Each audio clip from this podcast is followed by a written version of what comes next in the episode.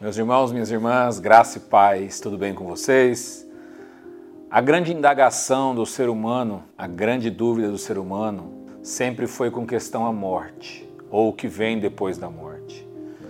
As pessoas têm muito medo quando pensam nesse assunto, quando falam sobre esse assunto, porque a vida após a morte é uma incerteza para muitas delas. Algumas pessoas creem que não haverá nada após a morte, que apenas morreu e acabou e não existe uma outra vida. Outras crenças ainda creem que você morre, reencarna, morre, reencarna, até que você tenha a purificação da sua alma. Ainda outras crenças creem também num purgatório, que nós morremos e passamos por um período de purificação da alma até podermos entrar no céu, purgando ou expurgando os nossos pecados. Mas o que a Bíblia diz sobre isso? O que Jesus fala sobre a vida após a morte? Pessoas procuram de todas as maneiras driblar a morte. Hoje em dia, no ano em que nós vivemos, as, as, empresas procuram maneiras de estender a vida das pessoas, procuram maneiras de poder viver 200, 300, 400, 500 anos. Dezenas de pesquisas, dezenas de pesquisadores trabalham nisso, procurando uma maneira de prolongar a vida. Mas o que a Bíblia fala sobre isso? O que Deus tem para mim e para você? O que acontecerá comigo e com você depois que nós morrermos? Pois a nossa vida é muito passageira, ela dura alguns anos aqui nessa terra. A Bíblia nos diz que a nossa vida é como um vapor de neblina que dura muito pouco, que passa rápido, e essa é uma grande verdade. Mas olha o que Jesus fala acerca da vida após a morte. Em Lucas capítulo 20, do versículo 37 ao 38, Jesus estava sendo indagado realmente sobre esse assunto, sobre a ressurreição dos mortos. E ele foi indagado acerca disso, o que aconteceria com uma pessoa quando ela morresse depois ressuscitasse. E Jesus responde assim: olha a resposta de Jesus. Agora, quanto a haver ressurreição dos mortos, o próprio Moisés provou isso quando escreveu a respeito do arbusto em chamas. Ele se referiu ao Senhor como Deus de Abraão, o Deus de Isaac, o Deus de Jacó. Portanto, ele é Deus de vivos e não dos mortos, pois para ele, pois para Deus, todos vivem.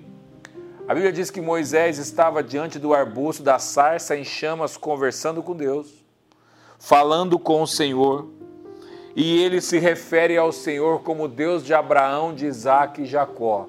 Abraão, Isaac e Jacó já haviam morrido mas Moisés faz menção a eles e Jesus faz menção a eles como pessoas vivas para Deus.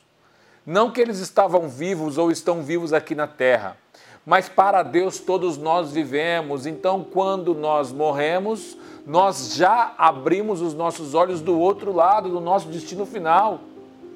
E Moisés trata eles como pessoas vivas, como um Deus de vivos. O nosso Deus não é um Deus de mortos, ele é um Deus de vivos, de pessoas vivas. Deus de Abraão, Deus de Isaac, Deus de Jacó.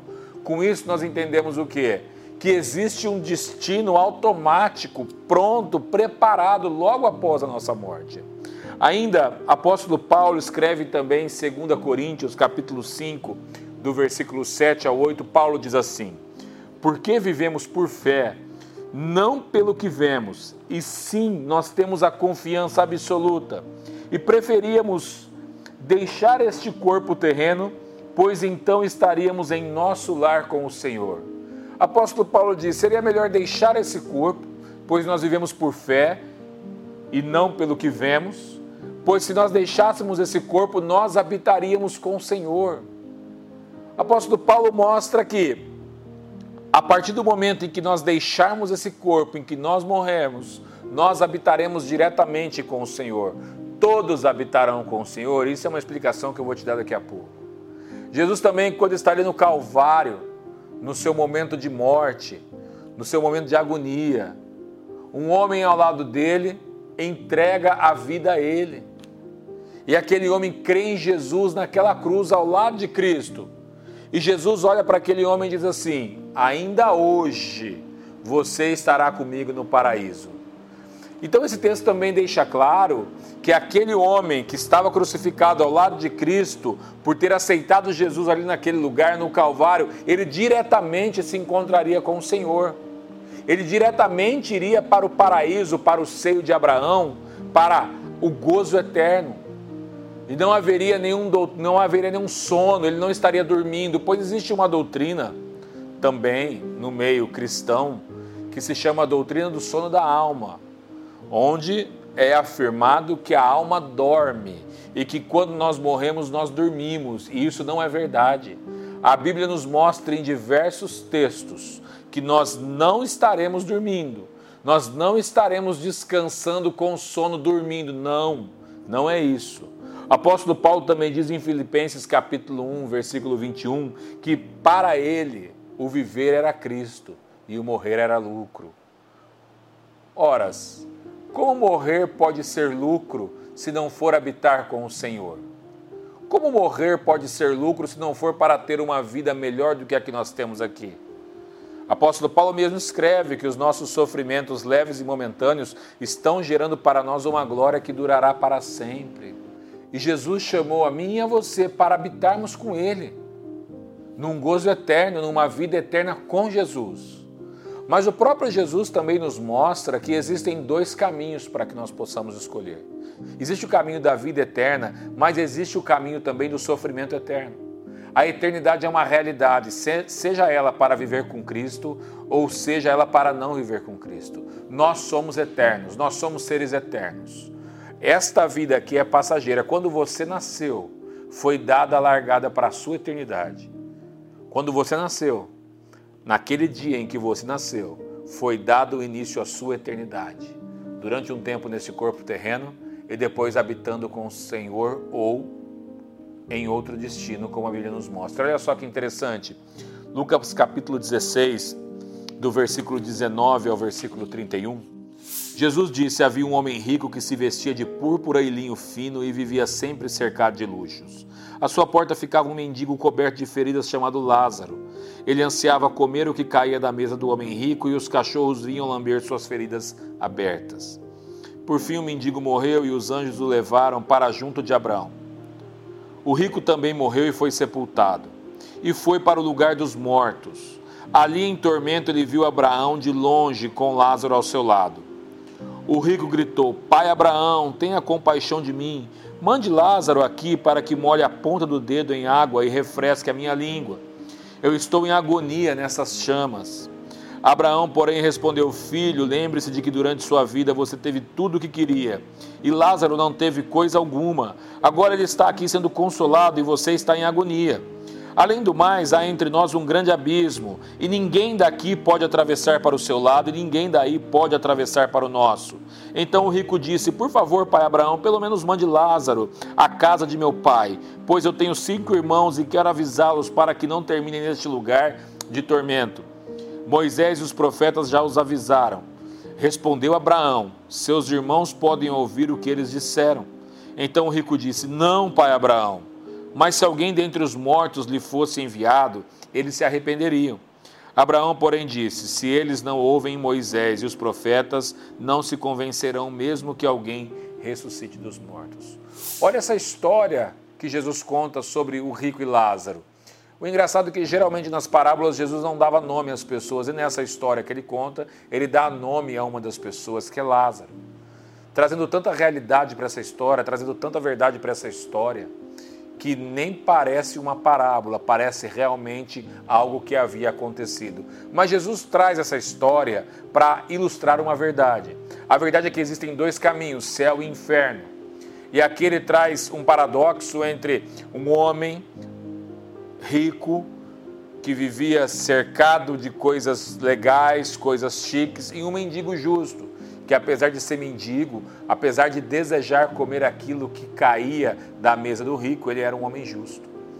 E a Bíblia diz então que eles morrem, eles são enviados para destinos diferentes. Um para o sofrimento eterno, para o um lugar muito quente, em chamas, um lugar de agonia, como a Bíblia diz. E Lázaro, e, e, e Lázaro foi enviado para o seio de Abraão. E ele estava ali sendo amparado pelos anjos, sendo cuidado. Havia sofrido a vida toda, mas agora estava ali sendo cuidado. Esse texto nos mostra que existem dois destinos: existem um céu, existe um paraíso, existe um gozo, um gozo eterno, mas também existe um sofrimento eterno. Jesus conta essa história mostrando que os dois morreram e foram aos seus destinos. Por isso, a nossa oportunidade de decidir a nossa, onde nós vamos passar a nossa eternidade é agora, é hoje. É nesse momento que você tem a oportunidade de decidir onde você vai viver a sua eternidade. E a Bíblia é muito clara, muito clara, nos ensinando que este caminho, Jesus mesmo diz, João 14,6, que Ele é o caminho, a verdade e a vida, e que ninguém vai ao Pai se não for através dele. Então você não precisa ter medo da morte. Se nós estamos em Cristo, nós não precisamos temer a morte, porque nós sabemos que um dia estaremos com Ele. Mas se você não crê em Jesus, se você não aceitou Jesus como Senhor e Salvador da sua vida, você precisa tomar essa decisão hoje. Muitos cristãos têm medo da morte. Muitos cristãos se preocupam com a morte. E essa não deve ser a preocupação de um verdadeiro filho de Cristo. Essa não deve ser a preocupação de um verdadeiro filho de Deus. Não deve ser a preocupação, porque se nós cremos em Cristo, sabemos que um dia habitaremos com Ele. Veja que nesse texto que nós lemos de Lucas 16, Lázaro estava tão desesperado que não queria que a família dele fosse, família dele fosse para o mesmo lugar que ele estava. Ele diz então: por favor, envia Lázaro até a casa da minha família, para que os meus familiares sejam avisados do que está acontecendo comigo, para que eles não venham para o mesmo lugar. Mas Abraão responde: não, isso não é possível. Já percebeu que os mortos não voltam para contar? Nós cremos na palavra, nós cremos em Jesus. Não há ligação entre o mundo dos mortos e o nosso mundo. Eles não voltam para cá.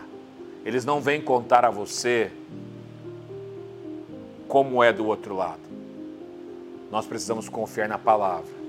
Por isso, a partir de hoje, confie em Jesus Cristo e saiba que a morte não é o fim, é apenas o começo de uma eternidade. Amém? Guarde essa palavra no seu coração. E tema o Senhor e queira estar com Jesus Cristo todos os dias. Vamos orar? Pai, bendito é o teu nome. E obrigado porque o Senhor planejou uma eternidade para nós. E o nosso desejo é habitar com o Senhor durante todos os dias das nossas vidas. Se pessoas que estão assistindo esse, esse se pessoas que estão assistindo esse devocional não têm certeza da sua eternidade, que em nome de Jesus, neste momento, eles digam sim para o Senhor e creiam que é possível viver uma eternidade de alegria e gozo com o Senhor.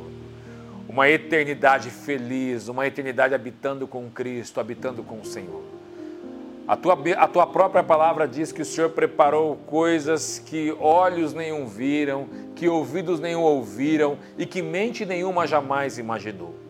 Por isso, em nome de Jesus, todos que ouvirem esse devocional, todos que ouvirem é, essa pregação, se convertam dos seus maus caminhos e creiam que Jesus Cristo é o caminho, a verdade e a vida. Obrigado, Pai, porque o teu sacrifício na cruz abriu esse caminho para nós, o caminho para habitarmos com o Senhor. E é no teu nome, no nome santo de Jesus, que nós oramos. Amém e amém. Amém, meu irmão, amém, minha irmã. Toma essa palavra aí e guarda no teu coração. Deus te abençoe. Fique na paz, Senhor Jesus.